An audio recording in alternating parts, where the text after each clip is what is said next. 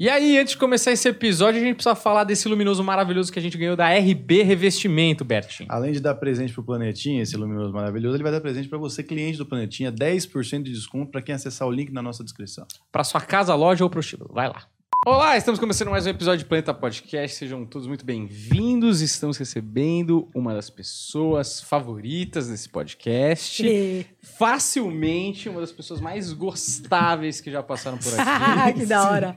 E Eu citei como a alegria do Divertidamente personificada, não é verdade? É, é. Luca é muito gente boa. Bem-vinda, Luca Salomão. Eu fico feliz e retorno o mesmo, assim, porque este podcast, o Planeta Podcast, eu vou te dizer que é o mais da hora, assim, eu assisto, curto, comento, adoro vocês. Porra, E é muito louco, porque a gente se viu duas vezes, mas esse intervalo de tempo, assim, é tipo uns amigos mesmo, né? Assim, É. mas é tudo os brothers. Não, mas é bizarro mesmo. É A que a gente gente fica ficou aqui mó horas falando. brother, parece que a gente o pessoal- viajou junto. né? É isso. Se o pessoal soubesse aqui a uma hora e meia que a gente ficou conversando antes, esse seria um podcast que tinha que ir pro ar, entendeu? Esse podcast é Isso todo era importante. Todo mundo ali já tava. Ô, é, a gente um dia precisa prestar uma visita pra Luca lá, né? Verdade, quando vocês quiserem. Só pra assistir, a gente ficando quieto ali Não, no cantinho. Tem que ir lá, é tão perto. É, que tu Eu vou agora a pé. Eu deixei a bicicleta lá em cima. Eu ia vir pra cá de bike igual da outra vez. Aí eu deixei onde eu deixo da, pra ir pra rádio. Sei. Aí eu vou voltar a pé. É, de boaça. vai. Vocês têm que ir lá, gente. Porra, eu, a gente entrou lá uma vez só, né? Sim. Pra entregar currículo. Um pendrive, entregamos um Entre- pendrive. Entregamos um pendrive, deve estar lá. Pendrive, Uma gaveta Pro de Rubão. coisas. Entreguei- Entreguei na mão do Rubão. Coisas que eu nunca vou ouvir. Tá lá aquela gaveta lá. Entreguei o pendrive pro Oi, japonês. eu sou o Rubão, vou pegar aqui o seu currículo. Quando aparecer uma vaga, eu chamo.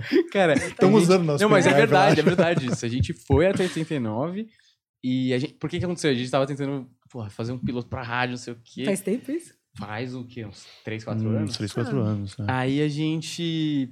Porra, a gente chegou no 89. Aí a gente tentou de tudo, a gente chegou num lugar, quase conseguimos. Aí não conseguimos, frustração pra caralho. A gente falou, mano, não sei mais o que fazer.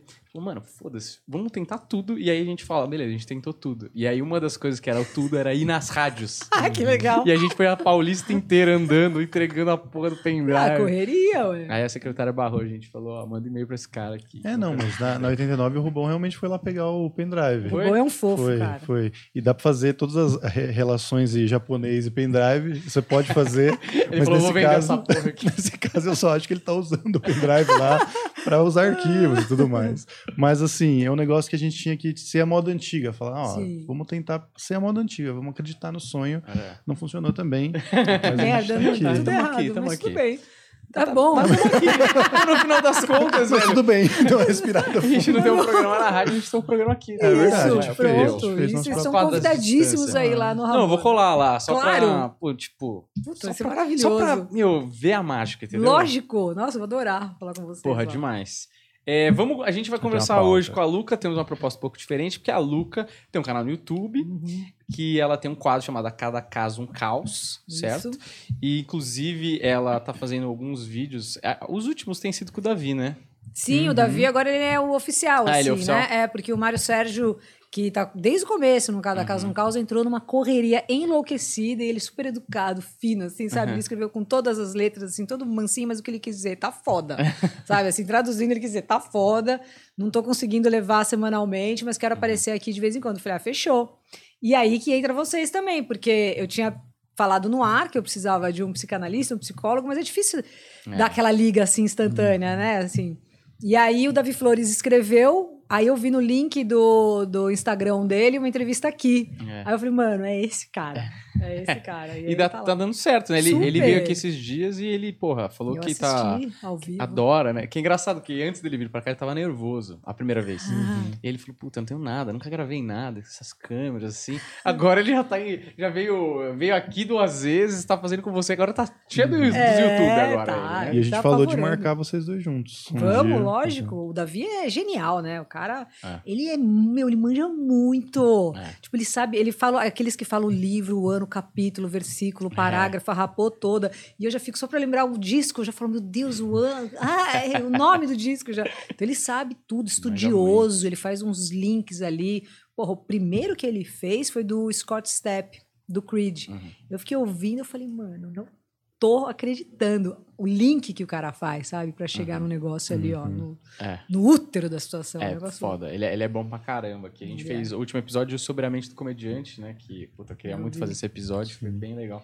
E a gente solta, assim, a gente solta umas perguntas perdidas pra ele. Umas coisas que, assim, ó, não tem, não tem ponto de interrogação. É só umas coisas que eu pensei. Aí ele fala, eu vou pegar o que você pensou e vou transformar em alguma coisa. Aí ele vai ele consegue, e amarra. ele faz é muito isso. bom, é, muito bom. Impressionante. Ó, eu fiz uma pauta aqui, Hum. seguindo algumas curiosidades lá do casa, Cada Caso Um Caos. Você tem a letra bonita, né? Olha. Você gostou da minha Não, letra? Você escreve, tá- você escreve reto por linhas tortas? Não tem linha? É isso? Sem não, pauta. tem linha. é Cara, linha, é eu jamais vou conseguir um negócio desse. Não, linha é divisão, Daniel. Aqui, ó, só Ah. divisão de assuntos. Ah, não. Isso... Mas não tem a Não linha tem a do pauta, caderninho. né? Você escreve retinho. É, eu não sabia também, nunca fui elogiado por isso. Aí, ó, foi a primeira vez. Mas assim, ó, eu vou fazer o seguinte, vou fazer que nem o pessoal Bateu? da rádio É. é, falou pra mim quando a gente foi lá. Falou assim, vocês, porra, tem que fazer a, a escalada do programa pra saber o que tem. É. Então eu vou falar tudo que tem aqui e a gente vai Tá. escolhendo. A Luca vai escolhendo o que que ela quer falar Sobre primeiro. qual tema? É. Tá, legal. Ó, então eu separei Tom DeLonge, Angelina Legal. Jolie, Porra, Johnny Depp, demais. Keanu Reeves triste, que a gente já colocou no fim do nome dele agora, o adjetivo. Avril Lavigne, Avril Lavigne, É, senão né? são uma bronca dos fãs. É. é, Rodolfo Abrantes, Boa. Dave Grohl, eh, Mike Tyson, Bonovox, Alex Turner. Porra, ele- oito dias de podcast. Não, então a gente vai Ah, escolhendo. escolheu sensacional. Quem mais? É, Chester e Chris Cornell, O... Chorão e Champignon, Brad Pitt, Paul Stanley e Gene Simmons, inclusive, é o seu, acho que é o seu preferido, É, né? eu já Você falei falou- algumas vezes até isso. São essa duplinha, quer começar por essa? Pode ser. depois a gente pode ir pro Chester, hein? O Chester Bennett do Link Park também é legal. Mas o do Gene Simmons e do Paul Stanley, eu acho que assim são episódios fundamentais, porque muitos desses caras que você citou, inclusive o, o Jesus do Céu, do Rage Against the Machine, Tom Morello, é, teve- tiveram a vida transformada por conta dos caras do Kiss. Mas o Johnny Depp, enfim, vários desses caras aí, vários desses episódios, você vai ver os caras falando, putz, quando eu vi o Kiss, quando eu vi o Kiss, quando eu vi o Kiss, aquela chave mudou, tudo se transformou. Qual foi? Teve um recente também que fala quando viu os caras ali, virou a chave. O próprio Chester Bennington falando do show, é, vários outros, assim, é, são inúmeros. E aí, é muito louco, porque muita gente que conhece o Kiss superficialmente, ou às vezes nem tão superficialmente, mas conhece um pouco do Kiss, tem aquela ideia de que é uma banda do Gene Simmons, o que mostra a língua, né? De um cara arrogante e o Paul Stanley, aquela figura ali super segura de si, né? E quando você vai ver as histórias, é sensacional. Vou fazer um paralelo, vou tentar ser breve, qualquer coisa se eu estiver me alongando muito, vocês falem, porque eu tô falando. Então, assim, o Gene Simmons, ele é um cara que a criação dele é muito interessante. A mãe dele é uma sobrevivente de campo nazista. A família toda dela morreu, com exceção de um familiar, só que conseguiu sair. Ela tinha 14 anos quando conseguiu fugir desse campo nazista. Aí ela foi para Israel numa época de guerra.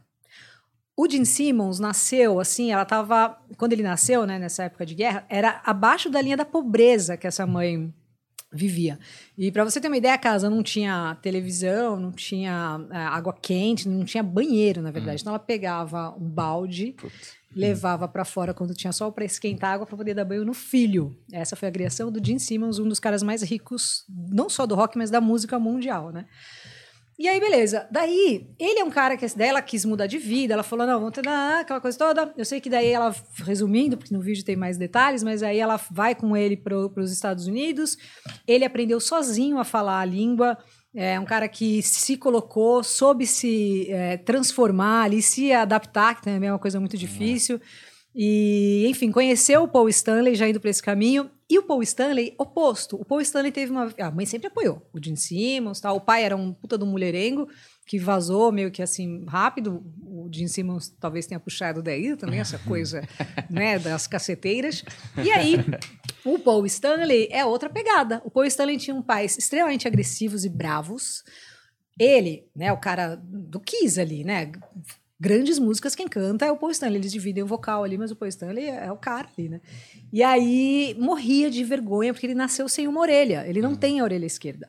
E nem os caras da banda sabiam disso, assim, até por, um- por bastante tempo de banda. E os pais, tipo, zoavam muito, assim, eh, desvalidavam muita coisa dele.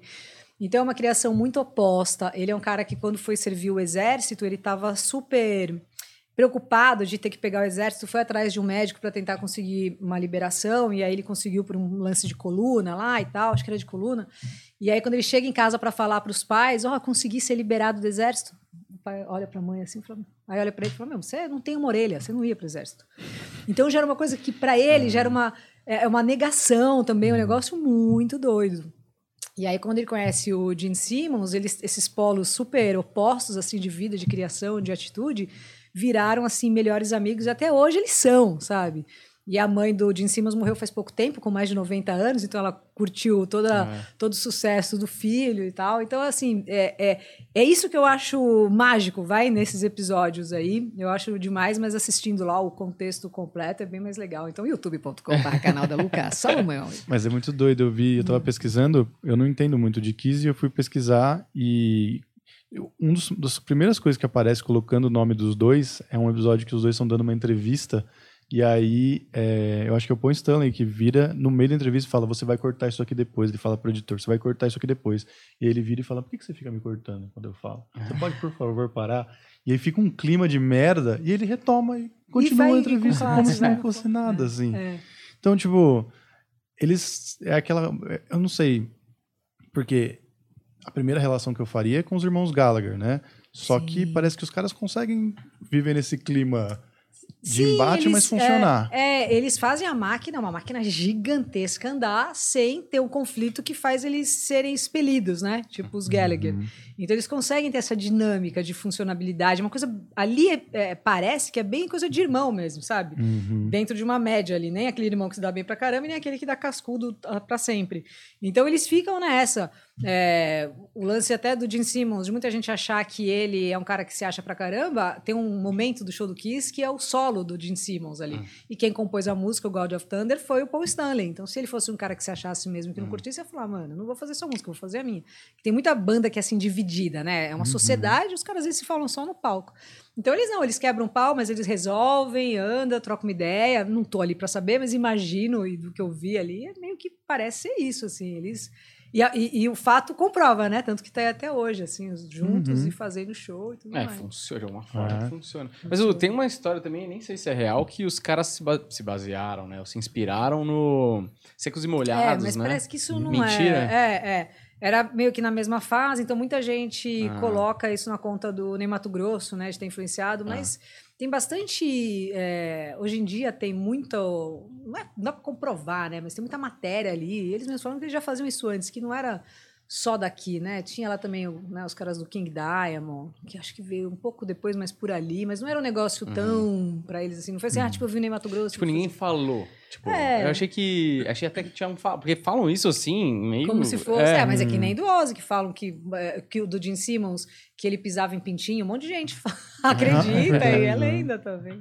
É, tipo, é que a galera quer. Ainda mais essa galera do, do- desse rock, dessa época, quer fazer o cara virar uma lenda, tipo, um meio semi. Tipo, ah, o cara lá deu uma mordida É. O no Petri morcego. falou isso, que ele acreditava que o Gene Simmons pisava em Ah, pintinho. O pai- Acho que o pai dele não deixava ele assistir show do Kiss por causa disso. Eu falei, não, mas não é verdade, é mentira. É, Que, que esporte é esse? né? É, Mesmo se o cara fosse fazer cruel. um nuggets porra. agora. É, exato. É que a figura do cara, né? Eu imagino que É. os religiosos deviam ficar loucos. Ver um cara É. puta, com um monte de botona, aquela roupa maluca, É. pintura na cara, os É. cara, é o demônio. E a né? música, cara, muito agressiva, assim. Eu vou até Sim. deixar a timeline aqui do Cada Caso um Caos, porque meu, é tanto episódio que eu não lembro, mas teve um que eu fiz recente também, do Wes Borland, pô. Eu ia bater cabeça se chegasse, "Ai, como que eu não lembrei? o Wes Borland, do Limp Bizkit, também é um desses que começou a tocar porque viu os caras do Kiss. E aí ele também quis fazer a própria maquiagem, aquelas roupas que ele usa nos shows, muito por conta deles. Então acho que aí começa uma grande parte de várias dessas outras histórias que dessas outras dessas outras pessoas que você falou, principalmente da- do lado mais de música, né? Tem Angelina Jolie, Brad Pitt, que também tem histórias interessantes. aí. Tem um- uma outra coisa também que eu vi, que o Paul Stanley deu um esporro no Slash uma vez, porque no começo, sabe essa história? Que eles começaram a... ele- Eles, no começo, que o Guns estava em ascensão, eles, tipo, o- é, se aproximaram muito, né? O Paul Stanley e o Slash. E o Slash, inclusive, ele falou, nem usava aquela cartola, que ele não tinha aquela persona do cabelão e tal. E aí eles se encontraram e um dia o Paul Stanley estava lá e teve um problema técnico e ele ajudou a mexer no som lá, regular algumas coisas. E aí, depois de um tempo, o Slash começou a falar que ele interferiu no som deles, que ele tava bêbado. E, tipo, começou a falar, não, o, o, Stanley foi lá e começou a interferir no nosso som. Mó arrogante, não sei o quê. Eu não sei se é verdade, porque ó, da onde você tirou isso, tava dizendo que o Slash ainda não usava cartola, né? Isso. Foi, ele já tava no Guns? Eu acho que sim, pelo que eu entendi. Então é uma matéria meio sem vergonha. Porque assim, É? o que acontece? O Slash, quando foi fazer a primeira apresentação dele, ele roubou a cartola de uma loja. Hum. O Slash era super mão leve. E assim, ele roubava. Era deles, assim. Não é que ele, ah, vou roubar essa cartola, só fui pego aqui. Não, ele roubava cartola, assim, ele chegou a roubar uma cobra já. Meu Deus, por É. que rouba uma cobra? Ele era completamente inconsequente. Se ele não fosse um cara famoso, talvez ele estivesse preso, sabe assim? E tem entrevista dele, inclusive, falando isso, assim. E aí ele pegou essa cartola roubada, o cinto roubado da loja e colocou o cinto em volta da cartola porque ele queria fazer um estilinho. Hum. Então, desde sempre ele tem esse, desde sempre com o Guns ali, né? É, desde a parceria dele com o Steven Adler, ele tem essa, esse, esse visual aí. Então, a gente não sabe né, essa história se é uma lenda ou não, mas pode fazer sentido também, Não, né? mas eu só vi no YouTube também, aqui, ó. Não carimba, então. Essa É, não carimba. Grandes Que, meu, fontes. tem umas coisas Wikipédia, meu. É, Não, meu, mas eles, eles colocam as imagens de um jeito que parece até um documentário. É, normal. Mas tudo bem. Então, não, não carimba essa, não, tá essa tudo não, bem. Não, dá, não dá pra dizer nem que sim, nem que não, mas eu diria que não. Então, Você- mas você gosta do Kiss? Você- Adoro, É? adoro. Eu sou, eu nasci nos anos 70, né? Nasci em 76. Puta, esse Kiss. Então, quando eu tinha 10 anos, nos anos 80, eu gosto de rock desde sempre. Uhum. Eu, é, infelizmente, eu não sou daquelas que falam, ah, eu ouço de tudo, eu gosto de tudo. Eu gostaria de gostar de tudo, mas eu Uhum. detesto tudo. Na verdade, eu só gosto de rock. Sim. Então, é, eu, muito disso também veio por conta do Kiss. Que eu, eu faço parte dessa gig que assistiu I Love It Loud a primeira vez. Não existia MTV, nem nada disso, muito menos internet, nada. E aí, aquela imagem dos caras meio de terror, era surreal, assim, pra época. Você, pegava. Você, porque, porra, naquela época não tinha MTV. Não. A MTV é de 1990 aqui no Brasil. E aí você. Como que você tinha acesso, né, à Ah, parada? tinha o Clipe Trip na Gazeta, que Hum. mostrava muito vídeo, assim, mas era tudo meio que semanal. Tinha o do Kid Vinil, meu amigo, que infelizmente se foi, o Som Pop. Então a gente ficava dependendo de programa semanal chegava. Uhum. aberto que vinha ali, sabe? Que você podia ver. E, e aí uns VHSzinho rolava aqui e ali. Vocês chegaram a pegar a época do. Não, a, ouvir falar da Feira da Fruta, do Batman? Sim, Ô, Batman! sim, sim. Ah, sim. Então, nessa época o Kiss já tava no Juice, já era um, já era um disco bem mais pra frente. Eu lembro de, de eu na casa de uns amigos, esses uns amigos eram o Hugo Mariucci, que hoje é o famosão, né, por causa do Xamã. E ele é da minha época, a gente andava junto ali nessa época do Batman, do, do- da Feira da Fruta. E ficava, era um trabalho para conseguir, assim, era DVD de show do Kiss, era o DVD do Batman, era, era atrás de DVD, assim, sabe? Tinha o de estoque do Valsir, que também disponibilizava bastante coisa, mas era tudo na base do, do comprar e Isso que prestar ganhava atenção. um gosto, né? Tipo, É. da, a parte da jornada até achar uma coisa que você Uhum. ouvisse e falasse, nossa, isso aqui é incrível. É, quando você ouvia, aumentava o gosto porque você teve que encarar um, um caminho, caminho até achar, chegar não é até tipo ali, hoje, exato. ah, tá, beleza. Já chega na fonte, É, né? No tipo, riacho. então era- é, já vai exato. pro topo ali. Não, Acho tem que ganhava cavar, um- subir, cair, É, entrar. é, Acho que ganhava um negócio. Um sabor e ali, aí. né, anos 80 é meio que essa fase do hair metal ali. Que, Total. porra, essas bandas que eu, a- eu acho assim, né? Eu não vivi essa época, mas assim, essa, essas, essa parte do hair metal depois ali, assim, eu sei que não é exatamente Não, nessa bem, linha, mas assim, é, veio o grunge ali com Nirvana, mais anos 90, assim. Bem, Isso eu lembro claramente, eu já era uma senhora nessa fase, assim, senhora não, mas eu já ia no Black, eu ia no Blackjack, já tinha banda, já tocava bateria, eu não era, tipo, não era mais criança, Uhum. sabe, assim. Então eu lembro, ali, o que acontece, anos 80 foi dominado mesmo pela farofada que eu adoro, né, Uhum. os Motley Crue, Def Leppard, essas bandas assim, Tesla, então tinha muita banda Twisted Sister, que, tô pensando nas que fizeram um pouco mais de sucesso, mas tinha Blue Murder, tinha, são inúmeras as bandas ali, né, o Judas e tal. E aí, né, o Van Halen bombava. Van Halen era tipo uma, era uma banda que não era a a farofa da farofa explícita, vamos dizer assim, É. tipo os caras do Motley Crue, mas pô, o David Roth dançava com legging de bunda, de desenho de bunda, sabe? Era um negócio surreal. E, e os caras tocavam muito. Aliás, todas essas bandas, os caras tocavam É. muito. Inclusive o Bon Jovi, que muita gente zoa. Pô, o Rich Sambora é um, ah, um desgraçado, assim, né? O, o Tommy Lee, muito antes dele pensar em ficar com a Pamela Anderson, eu já adorava o Motley Crue. Quando ele ficou famoso, eu fiquei com ciúmes, assim, sabe? Era um artista que só eu conhecia. Como assim agora o mundo todo conhece? Tinha muito disso na época. E por que eu tô falando nisso? Eu ia chegar em algum Da lugar... transição até o É. grunge. Aí eu lembro que quando apareceu o grunge, era uma época que a gente andava muito no Blackjack, né? Era um bar meio, meio não, total underground de São Paulo. E era visto como uma banda, um movimento meio bosta que não ia dar em nada. É. Assim, que os caras não sabiam tocar. Porque você vai comparar um Van Halen com um Nirvana, era assim. Mas tinha alguma coisa ali que eu falava, cara, isso aqui é legal. E os caras mais velhos já achavam um absurdo. E quando veio, eu lembro de ouvir o facelift do Alice in Chains a primeira vez, Man in the Box, ali, que você fala, cara, que que é isso, sabe assim?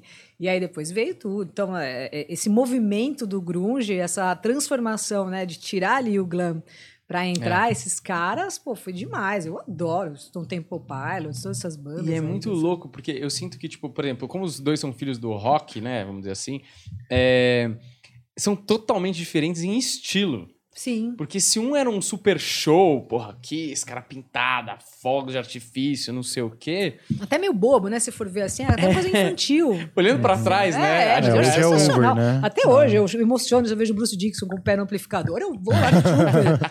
se o Dixon num shows do Kiss, todos os shows do Kiss eu levo a sério. Eu vou lá, eu I love, love, eu canto tudo. Não, e aliás, o- você viu o filme do Motley Crue na Netflix? Ainda não. Puta, é Ah, não, o filme eu vi, eu não vi o documentário. Não, que- o filme, né? Eu vi o filme. Com o Machine Gun Kelly. É, acho que é, que é o. chama The Dirt. É, que é meio aquela peruquinha lá, é meio Chaves em Acapulco, né? O Dan falou isso eu é total isso. É legal, é legal o filme. É eu legal, é legal, é legal. Mas é. E aí, porra, você, pô, você é fã de rock.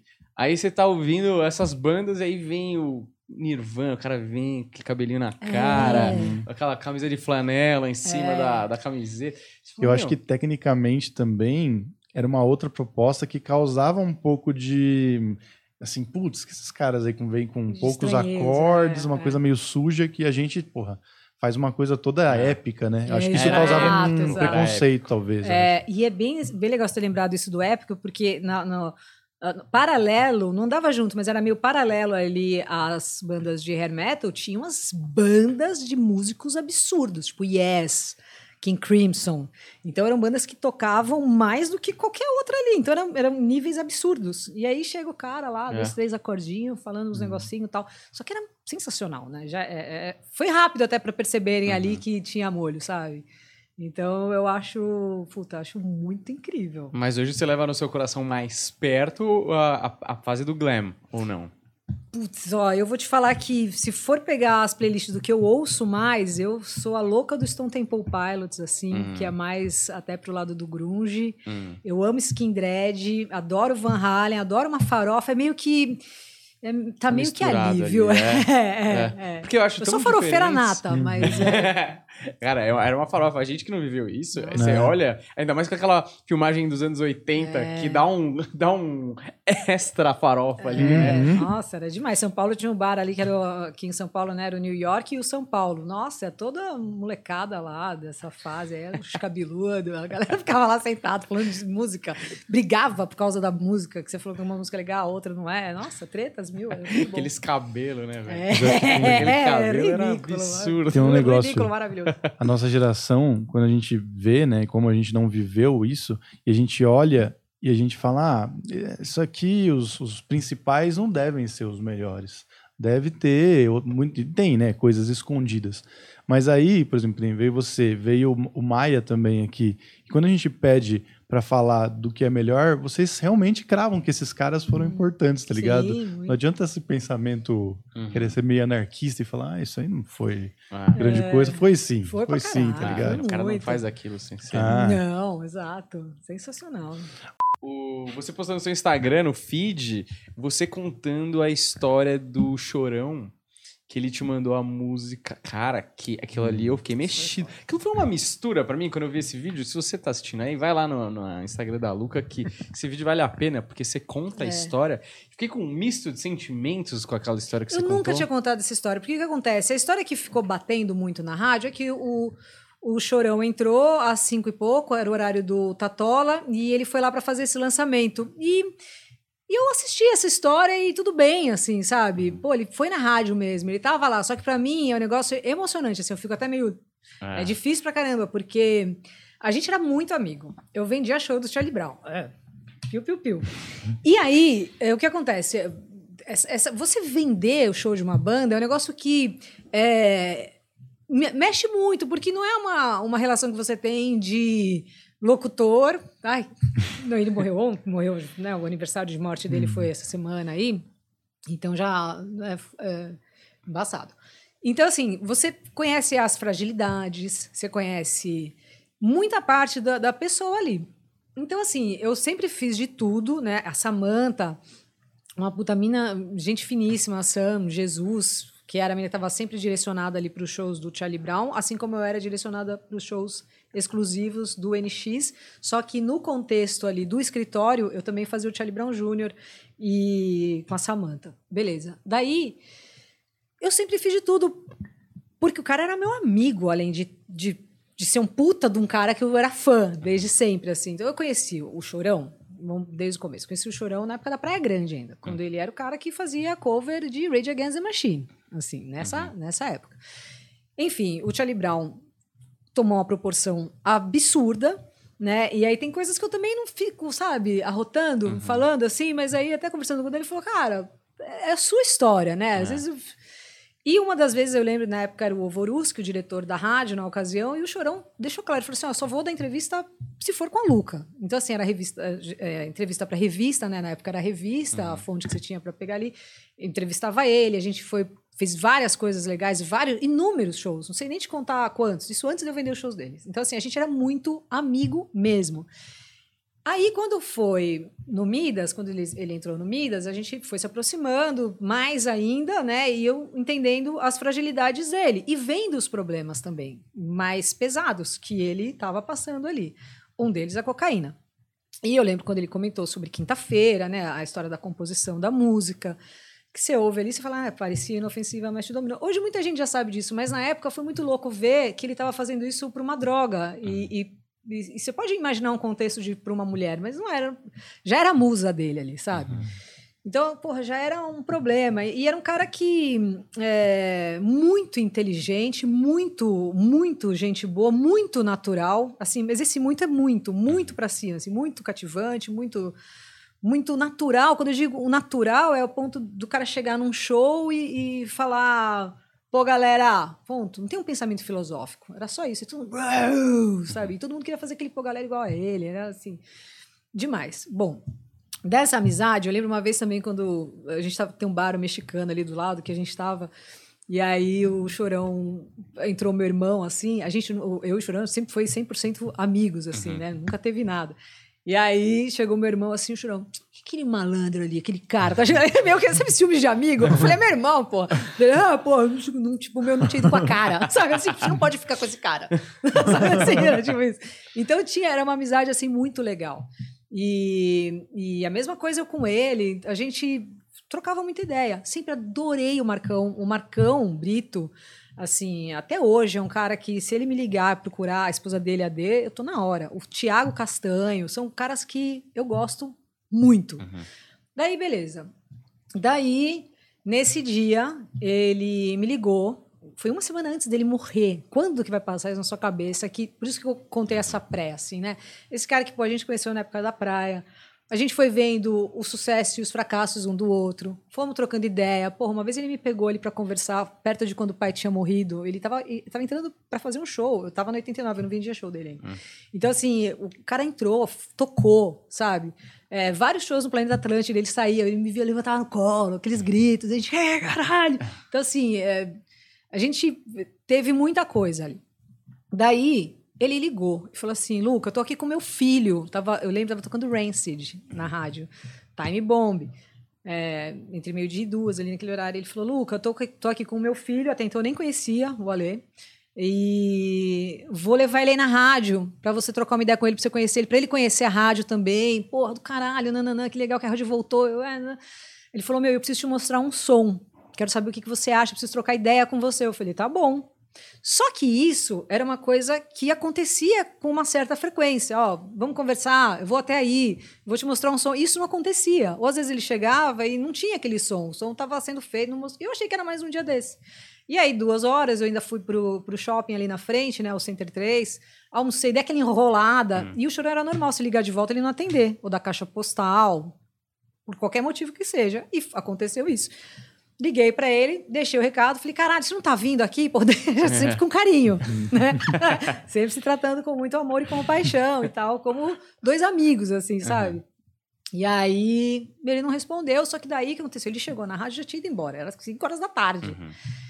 E aí ele tava indo lá pra mostrar essa música que é sensacional, né? Meu Novo Mundo. Uhum. E aí ele tocou a música e fez e tal. E, cara, quando que a gente ia imaginar que ele ia morrer na sequência disso, assim, sabe? Então é uma música super é, linda, com uma importância é, fenomenal, emocionante. E pra mim foi um negócio que, cara, a gente, sabe, fica aquilo, assim, Uhum. meu, puta, que podia ter visto ele, mas assim, não dava pra saber, porque pouco tempo antes disso, ele tava, a gente tava andando assim, ele se escondia na FINAC, porque tinha helicóptero atrás dele, sabe? E na cabeça dele tinha mesmo, assim, sabe? Tinha uns caras perseguindo ele. E aí você fala, cara, ele tá muito louco, precisa parar com isso, mas como, né? Assim, como que você entra na cabeça de um adulto e fala, então assim, tem hoje estudando, né, psicologia, vendo tudo isso, muitas perdas, né? As coisas vão passando, você fala, meu, ui, por que que eu não fiz tal coisa, sabe? Assim, Uhum. Mas eu... eu... sei que não ia adiantar nada, quem assim, ninguém é tão gigante a ponto de fazer isso, mas o sentimento bate. Mas eu pedi pra você contar essa história porque essa história é emocionante mesmo. É, eu também não sabia que isso era tão próxima do, do Chorão. E quando eu assisti, eu tive um misto de sentimento que... E aí, o, o que o Dan falou pra você, acho que é muito real, porque é o seguinte... Porra, é uma pena mesmo, porque, porra, você perde uma vida, um amigo, não sei o que, é foda pra caralho. É, um artista, então, porra, é um corpo de trabalho que também, pô, o que mais ele poderia ter feito, né? Eu poderia... E... Mas, assim, eu fiquei... Achei mó foda, porque eu tava com esse sentimento que acho que todo mundo que ouviu essa história quando você contou sentiu, mas eu também tinha um lado meu que eu tava, caralho, a Luca é foda, né? Filha da puta. Mano, eu, tipo, porque eu falei, mano, você conseguiu contar aquela história ali na, na rádio, né? Sim. porque eu vi o vídeo no Instagram. né? E você comunicou tudo aquilo que você queria, você contou uma puta história foda, e eu acho que eu e o Humberto a gente sempre fala que tem uma parada que você sabe também, que é. Quando, você sabe quando o cara é de verdade. E quando você abre uma parada dessa da sua vida, que é pessoal, apesar de vocês Sim. terem trabalhado juntos, é, você conecta. Tipo, eu tô ali, tipo, vendo no Instagram, completamente foda-se, tá vendo a foto da Gratiluz, a foto do Aham. outro cara surfando, sei lá. É. E aí, porra, eu vi aquele vídeo. Sabe quando que você meio que é tomado por um sentimento de conexão, e aí era eu com você, e automaticamente, por tabela, com o chorão ali. E é bizarro, porque, sei lá, aquele vídeo deve ter um minuto, um minuto e pouco. É, um minuto no É, um minuto, né? É. E aí, em um minuto, eu fui transportado para um outro lugar. Tipo, foi meio que um soco no estômago e, e te- me fez repensar em várias coisas ali. E, e aí, por isso que é importante que você conte a parada, tá ligado? E eu vou te falar isso, por exemplo, que você fala de se conectar com ele, o Chorão, ele era aquilo que você acha que ele era. Uhum. Não tem o que pôr o que tirar. Então, assim, é, é, tava tudo na letra, tava no jeito do cara, ele nunca foi de se fazer, Uhum. sabe? De, ele era um cara que brigava, ele era um cara que tava bem-humorado, ele era um cara que ficava mal-humorado, ele ficava puto. E todo mundo sabe disso. Assim, Uhum. não é novidade. Ele nunca foi um cara, nossa, como ele é gente fina, como ele é bonzinho, como é... E por baixo dos panos ali, puta do mala, Uhum. Escroto, insuportável. nada disso. Ele era aquilo, assim, sabe? Então, é sempre respeitou muito todos os fãs. Puta, o cara era, meu, não vai ter igual. É. Assim, não vai ter ponto final, acabou. É ele, só que ele conseguiu a coisa que ele sempre quis, que é, o cara é lenda, né? É. Ele não vai ser esquecido. E você vai poder falar pros seus filhos, ó, só os É. loucos sabem, mas eu vi, tá ligado? Então, assim, é uma coisa que a gente vai saber. É, a gente que eu Rick- digo, todos nós que presenciamos o Charlie Brown, né? É, o Rick fala isso, né? O Rick É. fala, puta, ele era roqueiro mesmo na alma, né? Era. Tipo assim, da atitude de puta. É que não é isso, mas assim, pra ilustrar, tipo, o cara que joga a televisão do- da É, janela do hotel, é. tipo, era uma autenticidade ao extremo, atitude, né? Que virou uma palavra banalizada da moda, mas era uma, ele tinha uma atitude perante a vida que, mano, ele só É. poderia ser roqueiro, né? Tô lembrando de uma história com ele, com o Rick, já que você citou o Rick. O Chorão não gostava de abrir, como vários outros, de abrir e de fechar festival. Só que o Chorão não gostar é uma coisa um pouco a mais do que outro cara não gostar. Ele não gosta, sabe aquela história? Aí, beleza. Daí teve um show que era, tipo, quatro bandas e eu tava lá fazendo aquele cálculo. pra- Só que tudo banda grande, né? Porque era aquela época, é, Raimundos, Hum. é, é, porra, Planet Ramp, Charlie Brown Jr. Se tivesse Só uma monstro. um mais foda que o outro. E ninguém gosta de abrir e fechar. E aí aquelas continhas, puta, saco, onde é que é? Daí eu sei que uma hora no telefone, eu falei de uma forma, um, um linguajar bem científica, eu falei, ah, Choro, então vai tomar no meu do seu cu. e aí ele ligou, pro- porque a gente se tratava assim, mas assim, eu podia brigar com ele, podia brigar comigo, mas se alguém falasse mal dele pra mim ou versa Uhum. vice, casa cai. E aí ele ligou pro Rick, ai gente, aqui eu tinha esquecido como que é frio, mas tudo bem. Põe pra cima. E aí, ele chegou no Rick e falou, ligou. Porra, meu, a Luca agora me mandou tomar no cu porque eu falei não sei o quê. Daí o Rick me ligou. Ô, Luca, precisa mandar o chorão tomar no cu e não sei o quê? Eu falei, meu. O cara conta, tá, tá, tá. Daí desligou o telefone e liguei pro chorão. Ai, Rick, a Luca me mandou tomar no cu. Ô, mano, você é foda também. O que, que o Rick foi falar pra você, meu? Eu falei, porra. Então era. É bem de irmão mesmo. Bem né? total. Né? Tomar no cu. Cara, mas ó, isso é muito legal. Eu não, não sou tão fã do, do Charlie Brown, tá ligado? Eu não me. Apesar de eu ter vivido a época, não foi uma coisa que. Sei lá, eu não me conectei com ele como. a- todo o pessoal, inclusive da minha geração, em volta de mim, me conec- se conectou. Mas, quando eu ouço você contando essa história, me traz o, o cara que é um artista que eu entendo, tá ligado? Que, que aí eu falo, mano, isso era o que tinham que ter feito no documentário do Neymar. Hum. Entende? Histórias que mostram realmente quem é essa pessoa. É. E você teve esse, esse contato, sabe? É, tive, foi muito legal. Agradeço muito ao Rick também. Que, puta, o Rick, esse aí, vocês estão ligados, né? Já viu de tudo e mais um pouco ali. E, e foi demais, cara, foi muito foda. E foi muito louco, assim, ver as coisas.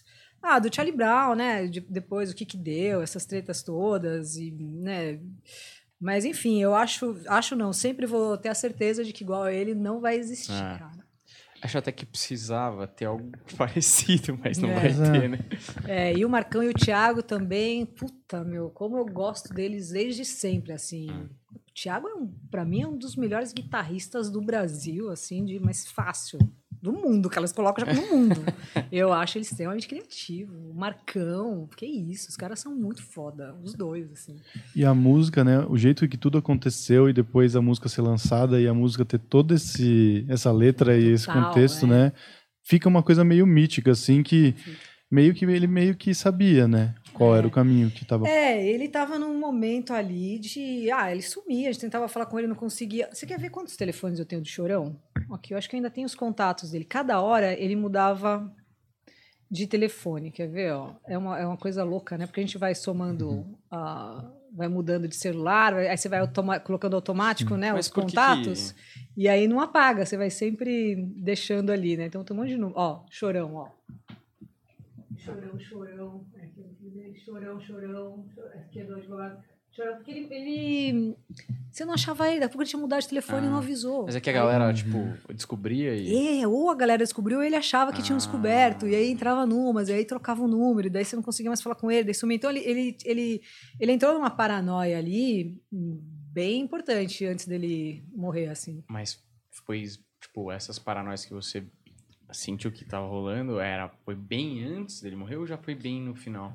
Eu acho que ele era um cara que tinha um pezinho ali pra desconfiar de coisa que não existia, mas Sei. depois, no final ali, o negócio tava gritando, Sei. sabe, assim.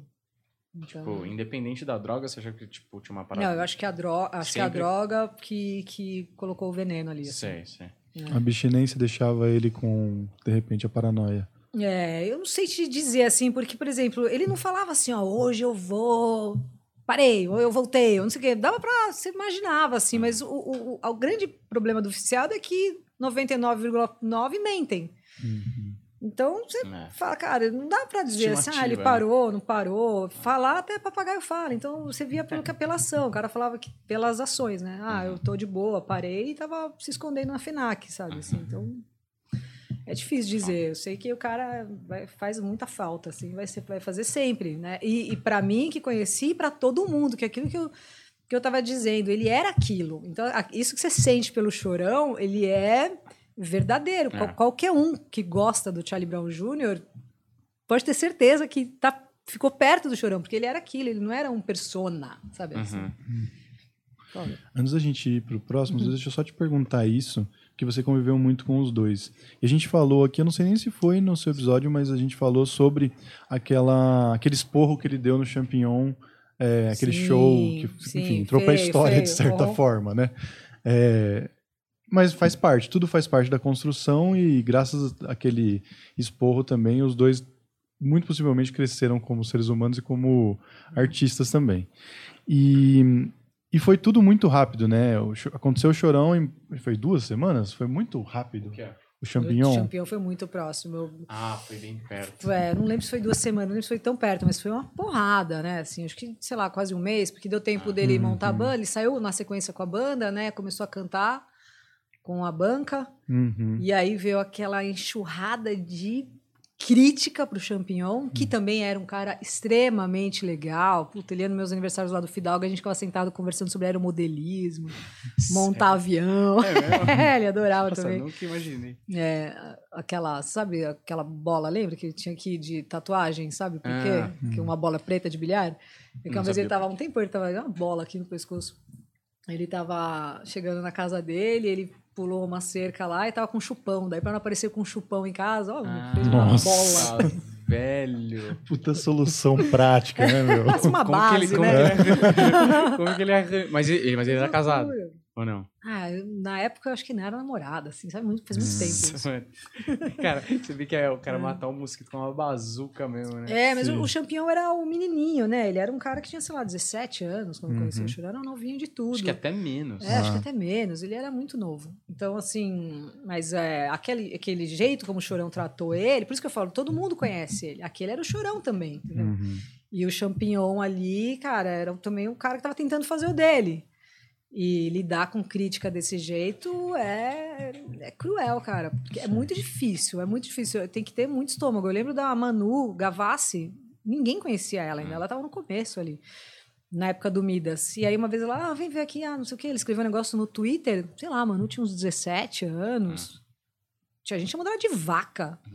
Eu queria socar a pessoa que tava fazendo isso. Se eu conhecia a Manu, ela era criança, menininha, assim, dito criança mesmo. Eu falei, mano, como é que chama?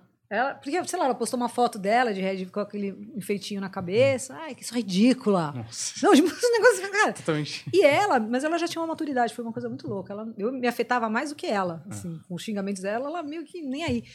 E o champignon, quando isso aconteceu, por isso que eu lembro assim, da- de como cada um recebe, né? Você pode ser mais velho, pode estar mais tempo no rolê, pode tudo, mas você tem uma, uma fragilidade aí que, porra, vai saber qual momento que o, o campeão tava, né? Porque parece que tem grandes indícios ali de bipolaridade, inclusive de quem conhecia ele. Não sei se ele chegou a ser diagnosticado mesmo, eu não lembro.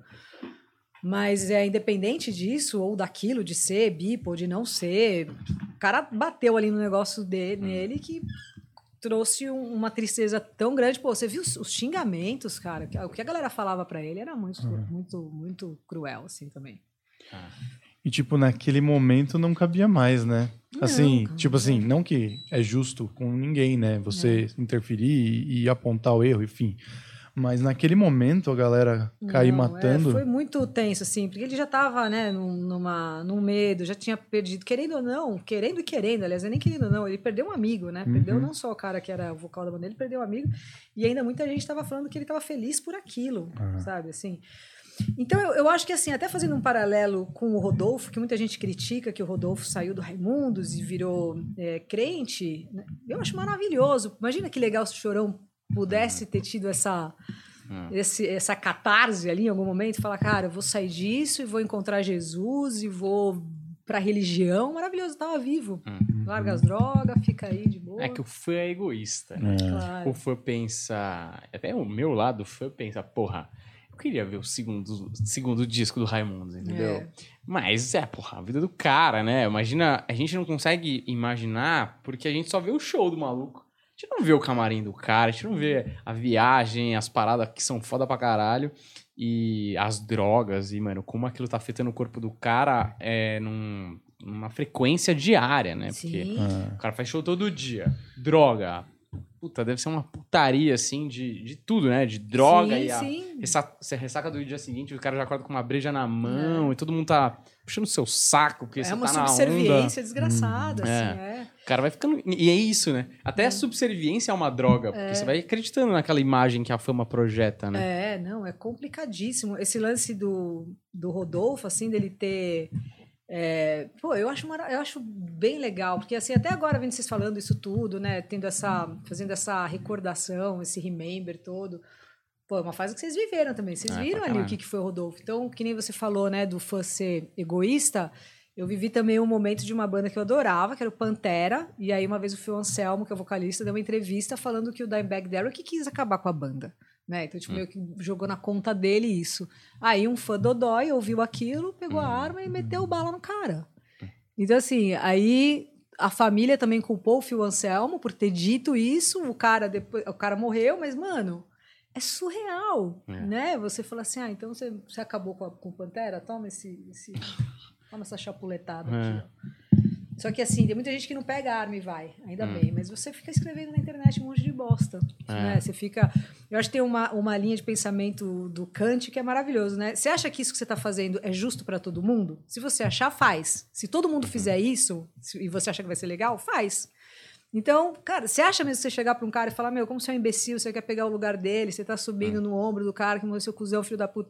Serve para todo mundo que também. Você acha justo, é bacana? Você falaria isso na frente dele, desenrolaria isso, concorda?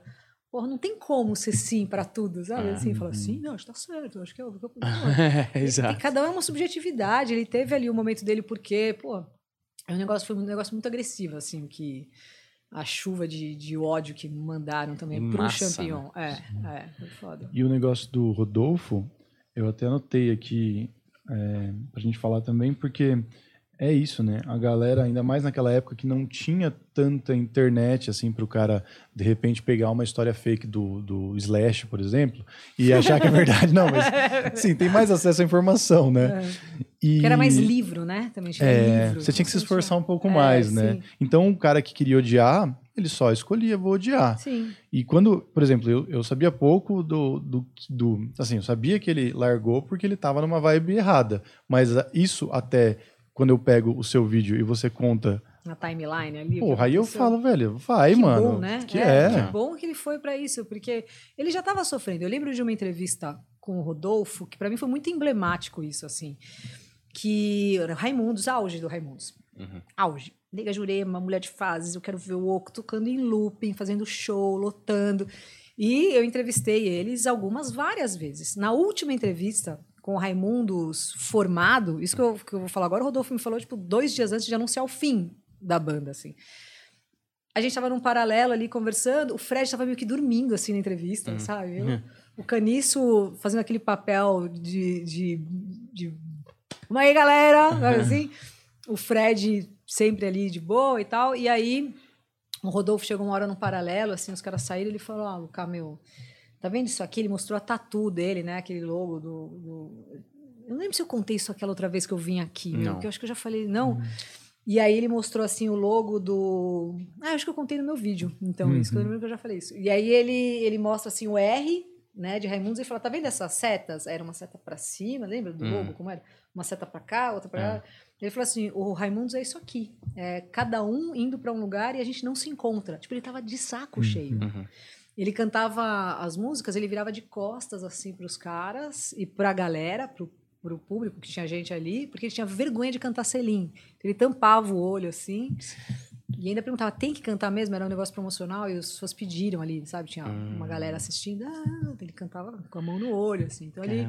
Isso me marcou muito no seu vídeo. É, O, o contexto, tipo, pra cantar de olho fechado, o- qual era exatamente por que, que ele tava sentindo tudo isso, Uhum. Eu sabe? perguntei pra ele, fora do ar, né? Porque, assim, como esses caras, a gente acaba pegando uma amizade ou até um carinho. No caso do Chorão, ele era meu amigo. O Rodolfo não, não- nunca foi meu amigo, mas era um cara que sempre foi muito legal. Às vezes que eu entrevistei ele, era um cara que o contato que eu tinha com ele era sempre de entrevista.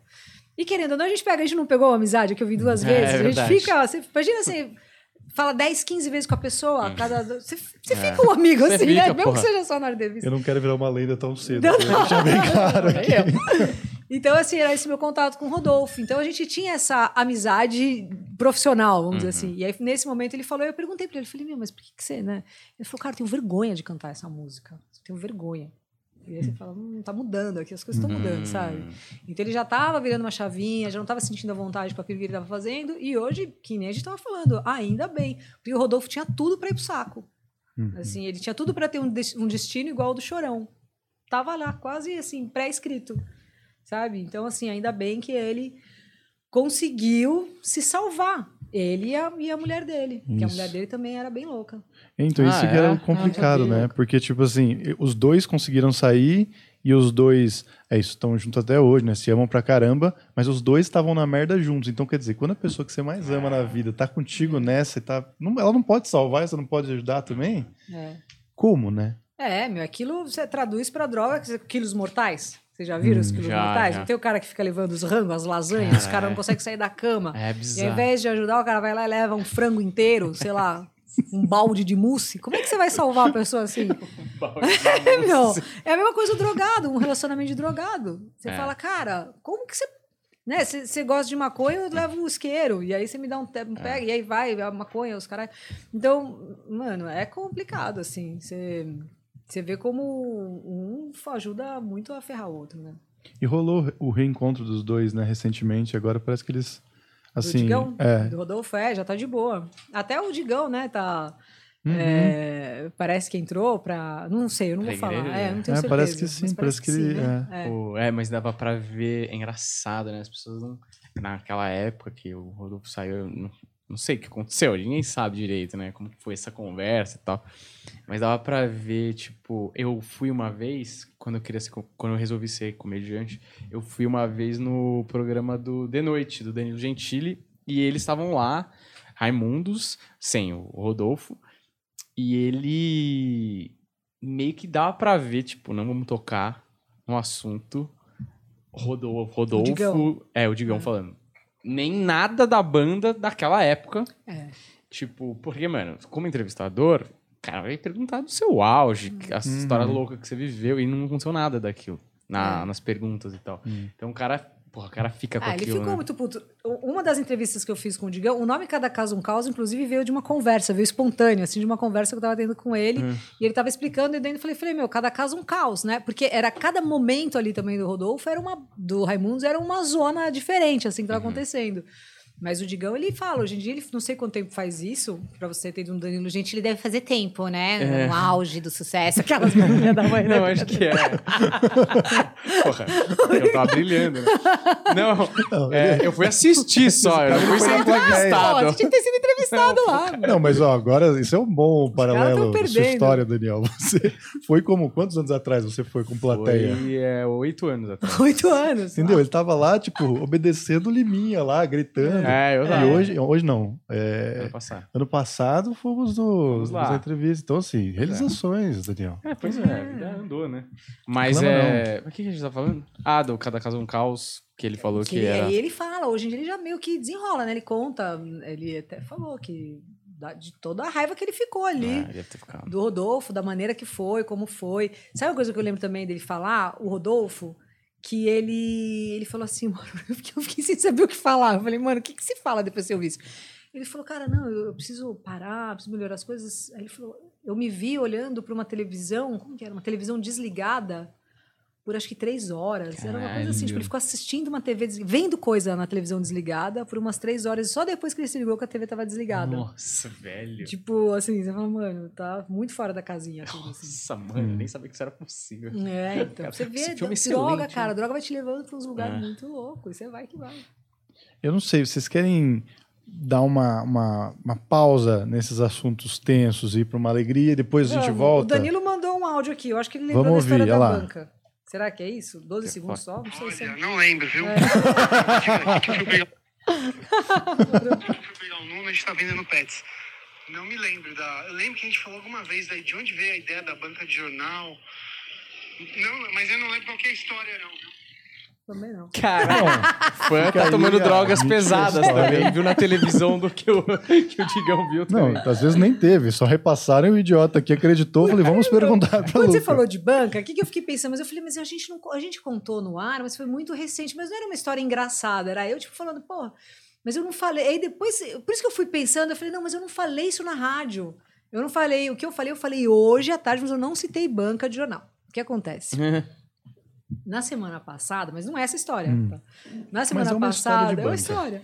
Eu tava passeando com o meu filho, né? E aí a gente mora na Augusta, desce ali, entra na Oscar Freire, faz a voltinha, rolezinho, Hum. né? Dentro do carrinho. Aí um filho da puta de uma banca de jornal lá do Oscar chega e fez: Olha, que menina vovó. Porra! O cara chamou de vó, ele queria me elogiar, dizendo assim: Olha como essa avó é nova. Ele achou que ele tava sendo uma gente fina comigo, saca? Vendedor de banca, a banca dos caras, aquela. Ele achou, tipo, vou elogiar a senhora ali, ó. Chamar ela de Já vou menina. vender o jornal. É. Aí eu parei, eu voltei assim, eu falei, ô tio, sou vó dele não. E aí eu voltei pensando, eu falei, mas, coitado, tudo bem, né? Pareço mais vó do que mãe, eu sou mãe-vó. Eu tive o Nuno com 43 anos. Então, e aí eu tava lembrando com o Dan isso, porque uma outra vez, numa loja infantil de criança, eu entrei com o Nuno, daí a vendedora, tá com a vovó hoje, passeio? Nossa, mano, não é possível. Mano, não é possível. Não é Não possível. faz nem eu não sentido. acho que. que porra, né? Não faz sentido. Juro. Não, não é no... Aí eu falei pro Dan, eu falei, fudeu, porque eles já estão falando disso hoje. Essa do, do, do- da, o da banca foi agora. A, do, a da loja de brinquedo, o Nuno tinha seis meses, sete meses, era um nenezinho. Sim. Eu falei, imagina daqui 10 anos, que eu vou ter 50 e cacetada. Aí eu vou ser a bisa dele, sei lá o quê, meu. Pelo amor de não Deus. faz sentido. Mas tudo bem. Faz o menor sentido essa história. Que absurdo, velho. Eu acho que talvez a Luca esteja usando drogas também, Não, imaginando situações de paranoia. Tem que ver como é que você vai se analisar, Lucas. Não vai dar. né, velho? Não é possível. Então, peraí. Então, é, vamos, vamos fazer. Vamos fazer o seguinte. Eu quero. A gente fala de Só uma artistas. coisa. A Luca tava falando, aí eu lembrei de um comentário da outra vez que ela veio aqui. Que alguém comentou assim: Nossa, a Luca e o Daniel estão numa disputa acirradíssima de quem tem o sotaque mais paulistano. Não, o meu é, é carregadíssimo. Meu O seu tem até uma classe, eu acho. Você fala. Você é Uma clara. uma classe, uma classe. É um paulista mais com classe. O meu, quando eu fico mais assim. Né, já, ô, meu. Não, não, não, não, não, não, Dá uma cantada mais, é isso. Ó, artistas que, que, que, assim, tiveram pausas e atos na carreira por motivos diferentes. Eu vou colocar a Avril Lavigne, tá certo? Avril Lavigne? Meu amigo. Avril Lavigne, que eu sei, então, talvez assim, pra vocês que são mais intensos da música, beleza, continua, lança, mas pra mim sumiu. Pra mim era é, o garoto tem do razão, skate e depois não teve mais, sumiu. É porque esse disco, Let It Go lá, Let's Go, Go, Let's Go, ah, nem Acho lembro. que é Let's Go, É, tá vendo? Eu sou ruim. O primeiro, não. né? Isso. Ela tinha 17 anos, gravou, foi um sucesso muito absurdo. Né? Então é difícil chegar no. Ela mesma chegar nesse nível que ela conquistou de cara, né? Ainda foi de cara. Mas ela tá aí, ela tá agora com o Travis Barker, né? Produzindo umas coisas. Lançou recente uma música que chama Bite Me, mas não tem comparação com. É. O que era um Skater Boy, um Complicated, né? Essas músicas aí, Mas Losing Grip. eu não sou um grande fã, sim, mas eu tinha CD. Ah, então, mas é legal. Era da minha irmã, mas show, aí então. uma ve- eu enchi o saco da minha irmã que ela tinha esse CD. Ah, essa bosta aí, essa Mas eu menininha. via, né? Não, aí uma vez ela esqueceu no carro o CD. E aí eu comecei a ouvir. Porque, tipo, não tinha outro. Não é legal? Aí é bom. É Então. bom o bagulho. E a, a letra é legal. Essa a letra do Skater Boy, do. Que era SK8, né? Isso. É, é foi legal, é, tipo, tem uma história mesmo, ela pinta É. bem a história. Só que o que eu, que eu não sei, e que eu fiquei meio, achava estranho, ela era meio dark, assim, né? Tipo, era uma, uma maquiagem pesada, era um cabelo é, reto, assim, né? Meio, as roupas mais, até meio, era masculina, mas era um Era moleque, né? moleque, meio moleque. é. É, é. E depois, aí eu lembro, de depois de um tempo, ela toda colorida, meio É, é. menina gatinha. Isso, e aí eu falei, o que, que aconteceu? É, o que, que aconteceu na vida dessa mina? Geralmente é, É. ao contrário. sei lá. Segundo era Girlfriend, que era. É, essa girlfriend já, já tava colorida já. Isso, isso, É. exatamente. Mas, assim, a primeira leva que eu acho que meu, um monte de gente imitava, né? Você vê a molecadinha de gravatinha, É. aquele cabelinho dividido no meio, chapado. Aí ela foi pro coloridinho, não sei. Eu, eu prefiro a primeira fase da É, total. respeito total, acho o máximo, mas foda-se. É. mas eu gosto. Mas ela, tipo, ela saiu em algum momento? Não, ela continuou. É só a gente que não fala mais sobre. Continuou, é. Ela teve um problema de doença de Lyme, né? Teve- lembra quando ela Uhum. veio pro Brasil? E aí começaram a zoar muito com aquelas fotos que ela não Sim. abraçava, e fazia as fotos do cara longe, né? Assim, lá. É. Então ali ela já tava meio que se sentindo mal, mas não sabia o que era, né? Então ela já tinha algumas dores e tal. E aí ela foi diagnosticada com doença de Lyme, que é super é tipo uma doença de Chagas, assim, Hum. só que é difícil você ter o diagnóstico. Então fica achando que é isso, que é aquilo. Ela teve depressão. E aí deu uma, um downhill, assim. Mas E é, aí- uma, é uma coisa psíquica? Não, é doença tipo doença de carrapato mesmo. Ah, é mesmo? É. E aí, depois ela, com o tratamento, ela ficou melhor e tudo, mas ficou uns anos assim, mais, mais parada mesmo, e com dor, e se fudendo muito. E aí depois voltou pra música daquele jeito, mas realmente não é aquele sucesso absurdo, mas ela tem os seus fãs, tem a galera que gosta, É curte. estranho isso, né? Tipo, é, você chegar no seu auge com 17, porra. Eu entendo que geralmente o primeiro CD, apesar dela ter sido tão jovem, você coloca tudo que você tá trabalhando há anos e ninguém deixa você colocar pra, pra Uhum. jogo, né? Então, o, quem falava isso? O difícil não é o primeiro disco, o difícil é o segundo, né? Exato, é, exato. Porque o primeiro é tudo a tua história. É. né? Aí você, tipo, aí você bota uma barra que você vai ter que ultrapassar no segundo É. com muito menos tempo, né? É. É. Por isso que assim. Desculpa. Não, pode falar, pode falar. Não, eu ia falar que tem bandas tipo Blink-182 que eu sou fã demais, assim, porque os caras conseguem... É. O né? Red Hot Chili Peppers, eu acho Red que Hot, também... tá, tá, tá, tá. Cara, é. É. impressionante, assim. É. Porque. Mas aí, mano, e aí, né? Tipo, ela fez com 17, teoricamente, imatura em termos de idade, não Super. musicalmente. E aí você fala, mano, essa menina vai ama- amadurecer e aí o negócio vai ganhar corpo, né? É. Meio que não. É, e tem às vezes que ela vai amadurecer de um jeito diferente que o público dela ou não amadureceu ou espera que ela amadureça. E É. aí a galera, tipo. Não, ou fica bem. aquele gap, né? Porque assim, às vezes é uma idade que você gosta de algumas. Você tem lá seus 14 anos, 13 anos, você É. curte aquilo e depois já fica meio. Ah, isso aqui é muito bobo pra eu gostar, não gosto mais, e vai pro Slayer. E aí fica nessa. não vai acompanhando mais, e a pessoa que passou por isso, o artista, fala: Meu, eu preciso que Uhum. esse cara que gosta de Slayer goste de mim agora. E aí não convence, então fica muito É. colorido, ou fica. Né? Perde identidade, né? É. O negócio de verdade, meu. É um negócio que a galera acha que é besteira, assim, mas é total. Se você não estiver passando verdade com aquilo que você tá. Você tá colocando uma roupa que não é. que tem nada a ver, falando uma coisa que tem. É o efeito Ana Júlia, lembra? Os caras fizeram a música que não gostavam, a galera comprou, adorou a música, não, pera bem, não veja bem, não é isso É. aí, não quer, essa música não define a gente. E aí É. você vai ficar com aquilo tatuado, né? Puta, é, os caras adoram de falar de Ana Júlia, né?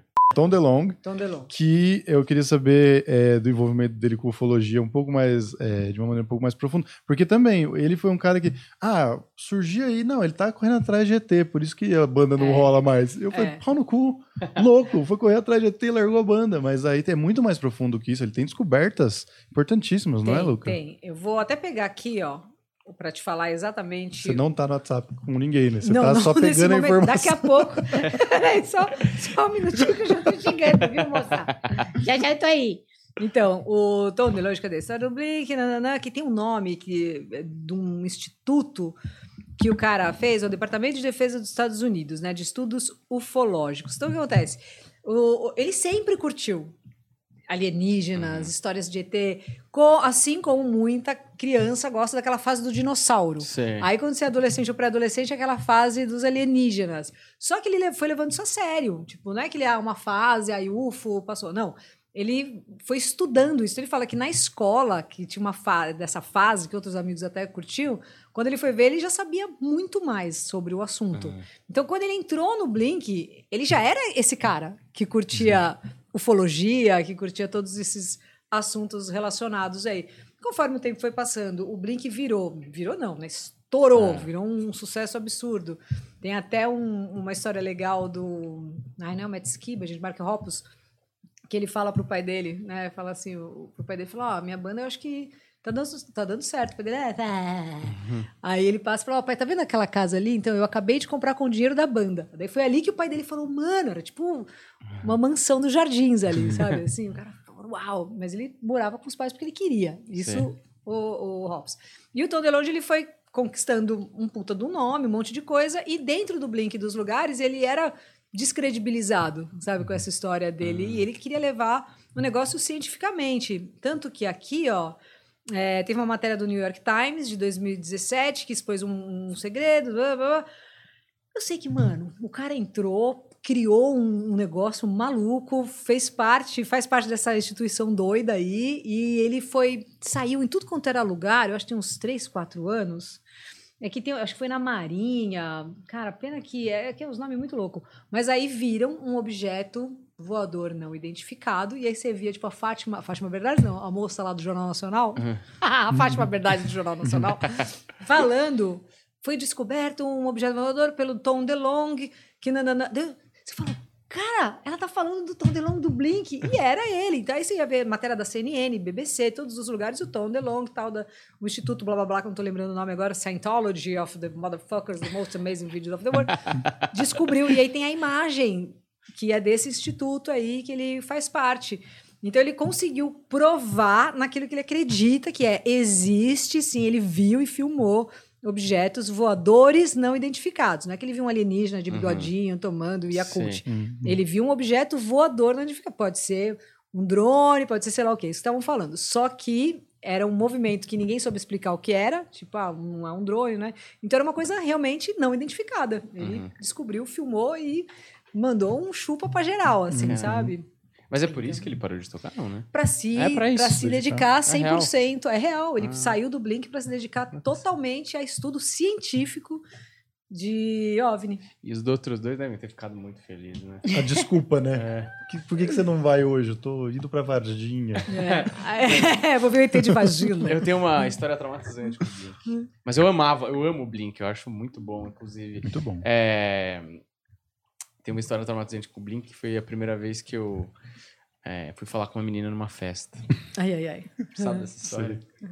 E aí, eu era um idiota. Não que eu seja muito melhor, mas era Não, muito é. tímido, era péssimo, assim. Eu devia ter uns 13 anos. Aí, festa de meninos e meninas, era aquelas, aquelas das primeiras, assim.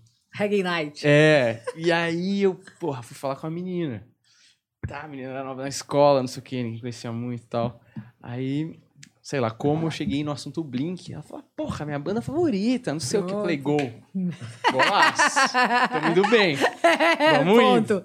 Aí, só- mano, moleque, você vai pegando, abrindo as gavetas, não tem muita coisa, você vai jogando o que tem, né? Aí eu falei assim, é, tá, pô, que legal que você gosta, eu também gosto e tal. Ah, uma pena que vai acabar, né? Aí ela, quê? Eu, é, tipo, tinha saído uma notícia, eles nem acabaram naquela, naquele momento, mas já tinha saído uma notícia. É, pena que vai acabar, tal, eu li. Tinha- eu li aí, vai acabar, foda. Dando furo de reportagem, né? A menina começou a chorar. Tadinha. E eu, tipo, mano, sem nenhuma ferramenta no cinto de utilidades, tá ligado? Eu, é, e olhando pros meus amigos, meus amigos, tipo, mano, o que que tá acontecendo? Mano, na hora que a menina começou a chorar, veio uma galera, um monte de menina, achando que eu tinha falado alguma. Sei lá, agredido a menina, mandado ela, falado alguma, sei lá, sei lá. E aí começaram a me tirar, "Ah, mano, o que, que você falou? Não sei o que, lá, lá, lá. E eu, não, eu não falei nada, acho que o link vai acabar, mas talvez não acabe. Não sei o quê, tá ligado? Mano, Eu falei, velho, é, relação nessa festa eu nunca mais falei né? com nenhuma menina. Eu falei, mano, essas meninas são mais estranhas, não dá pra não falar. acabou, né? É, não acabou, isso que é o pior. Não, mas também, desculpa, Daniel. Essa menina aí, ela não te merece. É, Tá? Porque uma boa. fresca, chata, entendeu? É. Porra, aceita a notícia, né, É. velho? Isso aí, É verdade. estragando o relacionamento. É, sem obsessões. Ela tá muito obcecada. Não é? Que Pois é, eu, eu acho, mas eu lembro dessa história ainda. Ficou. Ficou, marcou. Ficou. Eu tô preocupado com o seu horário, É. Luca. Não, agora já tá de boa, já avisei. É, que eu, eu achei, falei assim, ah, acho que vai dar tempo. Não, é, até ia dar, né? Mas é que a gente atrasou, É, a a gente, gente conversou bateu um um papo tempinho no podcast antes do podcast. Então, vamos fazer o seguinte: vamos aproveitar que nós estamos no Blink e vamos falar do Travis, porque o Travis tem. tem é, é, eu, vou- eu não vou contar, vou fazer que nem o Joe, né? Que conta a história antes que, que quer que você conte. Ah. Tem a história do avião e tem a história hum, também que ele ficou assim: ele pediu ajuda para resolver um problema. Então, do Travis Barker, o que acontece? Ele tem muito medo de andar de avião. Teve um show que ele ia fazer, não era o Lollapalooza, mas acho que o Perry Farrell envolvido, alguém por ali, enfim. E aí ele já estava meio encanado, medo, me- assim, até então não tinha acontecido nada. E a filha dele, daí tem essas coisas emblemáticas, né? Daí a, a menina fala: Ah, pai, não queria que você fosse, fica aqui, tá tipo meio com mau pressentimento, ele já com medo. Aí tinha um- o- do lado dele o espaço para a esposa ir, daí ela acabou desencanando em última hora, enfim. Eu sei que esse voo que era um desses que ele. Mais um que ele não queria ir. Tanto que muita gente fala: por que, que o Blink não vem pro Brasil? Né? Não vem porque o Travis não pega avião. Hum. E assim como para vários outros lugares. E aí. Ele, ele foi nesse voo, que era tipo daqui para Sorocaba, sabe assim? Vou daqui ali. E na hora que tava levantando o voo, ele rebosteou e bateu o avião. E aí morreu. Morreram acho que dois caras que estavam lá. Não era um avião, era um avião. Sei lá, tinham 10 pessoas, duas morreram na hora. Um outro cara depois ficou com estresse pós-traumático, usou droga pra caramba, acabou morrendo também. E ele teve 70% do corpo, assim, tipo, ele tava queimado. É, Assim, tem imagem dele, assim, de- da perna. tipo, Mano, foi por pouco, assim, que, ele, que o Travis não morreu. E até tem uma história daquele, aquela capa de disco que tem um aviãozinho, né? Travis, né? esqueci o nome lá, que tem o, o aviãozinho. Os caras colocaram pro Travis antes desse acidente para sacanear o medo de avião dele, assim, sabe? E aí ele, ele sentindo dor no hospital, com o corpo queimado, péssimo, ele chegou a oferecer um milhão por um amigo matar ele. Falou assim, ó, cara, me mata porque eu não quero continuar desse jeito e tal. E aí ele conseguiu, ainda bem, sair dessa. E hoje ele é um dos, um dos, não, do rock. Tem o Dexter Holland, do Offspring, que é o segundo. Ele perde só pro, pro Travis Barker, da galera do Rock de Grana. É tipo, Sério? Caralho. é. Mesmo? Ele tem, além do dinheiro que ele tem com o Blink, ele tem de marca de roupa, de principalmente de produção de banda. Ele é produtor, né? Machine Gun Kelly, Davi Lavigne, que nem a gente falou, e de vários outros aí. E ele é estileiro, hein? Estileira, Estileira. milionário, rico, tá- agora tá com a Kardashian. Na época do vídeo ele nem tava com as Kardashian ainda. Ele, ele, É. era, ele era o meu baterista da. É, Banda dos Sonhos. É. É, mas ele é fenomenal. Que eu acho ele mó né? foda, Batéria, ele é muito fodaralho. E ele é assim, né? estiloso É, na bateria. Tipo, mano, ele, É. ele sei lá, é da hora ver tocar. É, que nem o Da fala, da skatista. O Duda fala que tem os caras que andam bem de skate, tem os caras que andam bem são estilosos É. andando. Ele toca bem, é estiloso Exato, tocando, né? É E ele que vai estar aí no próximo programa da Vandinha com análise da previsão do avião. Se ele teve ou não o pressentimento. Todas as histórias que beiram o sobrenatural eu coloco na pauta da Vandinha, Vandinha. E ela desenvolve. Tinha outra história ou não? Era isso? Do Travis eram Ah, tá, essas. tá bom. Quer falar de Keanu Reeves triste?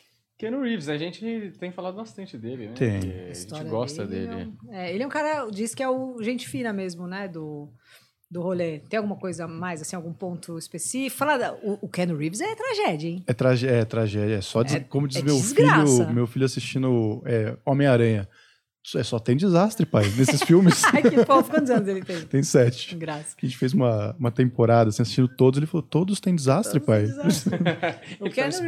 ah, o, o que é triste dele é que, assim, é um cara que, né, naquela fase que tava pra gravar o Matrix, puta de um sucesso absurdo. Ele tinha a namorada dele já de um tempo, daí a mina engravidou, felizão, ele queria ser pai já, não era uma coisa, ai, puta, e agora? Não, era, é, conseguimos! Aí, no Natal, no dia 24, era uma menina, ela tava grávida de uma menina, Aí ela começou a sentir contração, oitavo mês, normal, vai nascer. Não pro hospital, chegou lá, minha menina nasceu morta, Hum. perdeu a filha. Então no Natal ele teve que enterrar a menina. A mãe ficou péssima. E aí começou a entrar numas de bebê, usar umas dorgas. Tava tendo uma festinha na casa do Marilyn Manson.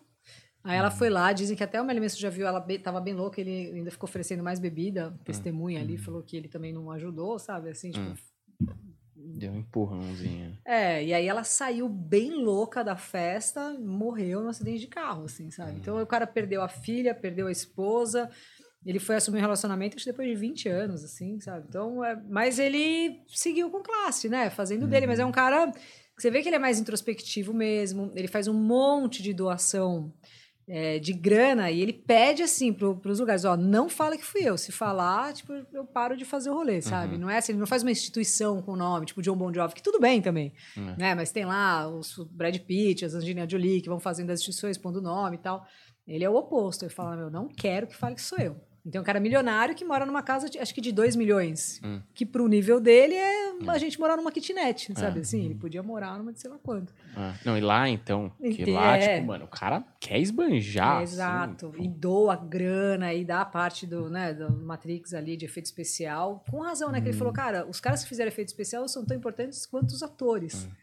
Então pega essa grana. Essa história deveria até ser mais conhecida, né? Dele É. ter doado. pe- Ele pegou um pedaço do dele pra, pra é, dar, os né? direitos dele, assim, de comissão. Ele ganhou lá, sei lá quanto, X, ó, esse é o seu trampo de ator. E além disso, você vai ganhar a comissão pura. Bilheteria, deve É, ser, né? bilheta, ou Uhum. assistir pra sempre, assim, É. né? Aí ele falou: ah, então eu dou, ele dou acho que 70% desse valor. E ele, caras. mano, ele entrevista. Milhões, né? Ele não é, mano, ele não fala nada. Já viu as entrevistas dele? Ele Tipo, é super de boa. Ele não fala assim, nada né? da vida dele. É. Tipo, mano. E aí a galera, Apavora. puta. Se você bota um negócio, isso aqui vocês não vão poder ver, a galera É. já vai nas fanfic É. bruta, né? É, tem uma foto dele, tipo, falando. Aí ele tava embaixo da ponte, assim, daí começaram a falar que ele tava deprimido e tinha não sei o quê, mas ele tava fazendo um lance pra um filme lá. Então, assim, tem as fanfic nervosa. A galera quer criar um filme da vida do Keanu Reeves, né? Mas ele pega metrô, tem umas fotos dele no É. metrô, né? é, um cara comendo que, dogão, né? Comendo dogão. É. Ele, não, ele, quando vai tirar foto, ele não dá aquela abraçadinha de madurão da ZN, sabe? É. Aquele tiozão madurão da Zona Leste, da Zona Norte, da ZS. Madurão, né? E aí, que dá aquela palpadinha assim, encaixa na cintura. Ele, ele Que vai cumprimentar foto daquele assim, né? beijinho aqui. É, ele- Tem um nome isso, sabia? Hum. É um negócio, é um costume asiático. É, pra mostrar respeito com a moça, Ah, você, Hum. não, você passa a mão, mas você não encosta, né? Uhum. É, É, ele meio- tem, tem várias fotos dele, você vê na internet, ele com a mãozinha assim. e Parece as um meninas ainda tentando, né? É, tentando encaixar, né? Oi! Mas é verdade, ele parece ser um cara muito legal. Ele só tava existindo. E existir causa estranheza do, É. do mundo das celebridades, existir. tá ligado? Vamos fazer o seguinte, Luca. Eu vou te obrigar a voltar. Porque eu acho assim, um Não desaforo. aguenta mais voltar. Nada, Não, eu acho um desaforo. Eu acho um desaforo você é, vir aqui. Eu não quero que você vá embora. Eu tô Vamos. triste porque a gente ficou conversando, a gente teve que começar a gravar. É verdade, Foi- só de pré-podcast Ah, o pré-podcast foi incrível, hein? Foi muito legal para Mas podcast, ia ser entendeu? preso, eu ia... Puta, eu Não, não, não precisa ir pro ar, mas eu É. quero que você venha de novo. Aí a gente faz mais uma hora e meia de pré-podcast e grava mais um Não. pouco de podcast. A gente pode chamar o Davi pra vir junto. Puta, demais. eu é não conheço ele desculpa. pessoalmente. Sério? É. Ah, caralho. Não, vamos marcar os dois. E eu já me convido pra um dia passar lá no 89. Se a recepcionista tá não lembrar da gente, Nada, a gente tá. Você vai ver entra. meu pendrive lá. Da. Não, chegou lá entre meio dia e duas, manda pra mim no Whats, pronto, acabou. Já falou, sobe aí, vem. Porque, mano, é. Pra mim, a gente, porra, a gente quis trabalhar na rádio há muito tempo, né? Uhum. E a gente conseguiu, mas essa história não tem um final feliz. Mas. é, Conta, Não, conta. tá bom, deu certo. Não, mas assim, é, Ah, porra, eu queria ver. o Beto De já novo não aguenta essa. mais. Eu queria Não, lá aqui ver. pra né? nós, é- vai, conta, vai. O quê? Qual a história? Achei que você ia falar da sorte. Ah, não. Você quer falar? Você lembra uma, uma rádio que foi assaltada uma vez, que passou na Globo, Passou rádio vivo? online? Lembro, lembro, lembro. Então? Ah, E a gente foi embora bem na hora, que foi o sinal, né, para os caras entrarem. A gente foi embora bem na hora do assalto. E aí um dia a gente tava Não, mas, lá. mano, só faltava a gente ter sido assaltado, né, velho? Seria, não, Porra, a gente não ganhava um real, velho. A gente não ganhava nada, a gente só se nossa, imagina que zica. Ainda, ainda é assaltado. Aí os caras foram assaltados ao vivo. O melhor de tudo dessa história é que os caras foram assaltados ao vivo, passou na SPTV. E eu vendo na TV mostrando pro Humberto, né? Eu liguei pra ele. Aí, pô, a gente achou que no dia seguinte a gente foi lá e tal. A gente foi ver, mano, que, e aí, tá tudo bem, né? Que aconteceu a polícia lá, Record, sei lá. Aí o dono da rádio vira. Olha, graças a Deus a gente foi assaltado, deu um marketing legal pra rádio, passamos na Globo. A gente fala, mano. Aumentamos seguidores, É. temos patrocínio agora. Mas É, enfim. Mas, mano, vou, a gente, eu vou lá te visitar, hein? Claro que sim, quando Eu vocês fico- eu quiserem. fico Já falei quietinho, mesmo. Não, pode falar, zoar, não tem erro. Ah, da hora. Isso que é legal, inclusive. Ó, muito obrigado mais uma vez. Siga lá o canal da Luca. É Luca Salomão o nome do canal, né? Canal da Lucas Salomão. Tem Canal. um canal antes por minha culpa, gente. Que eu tinha um YouTube que era youtube.com barra Lucas Salomão.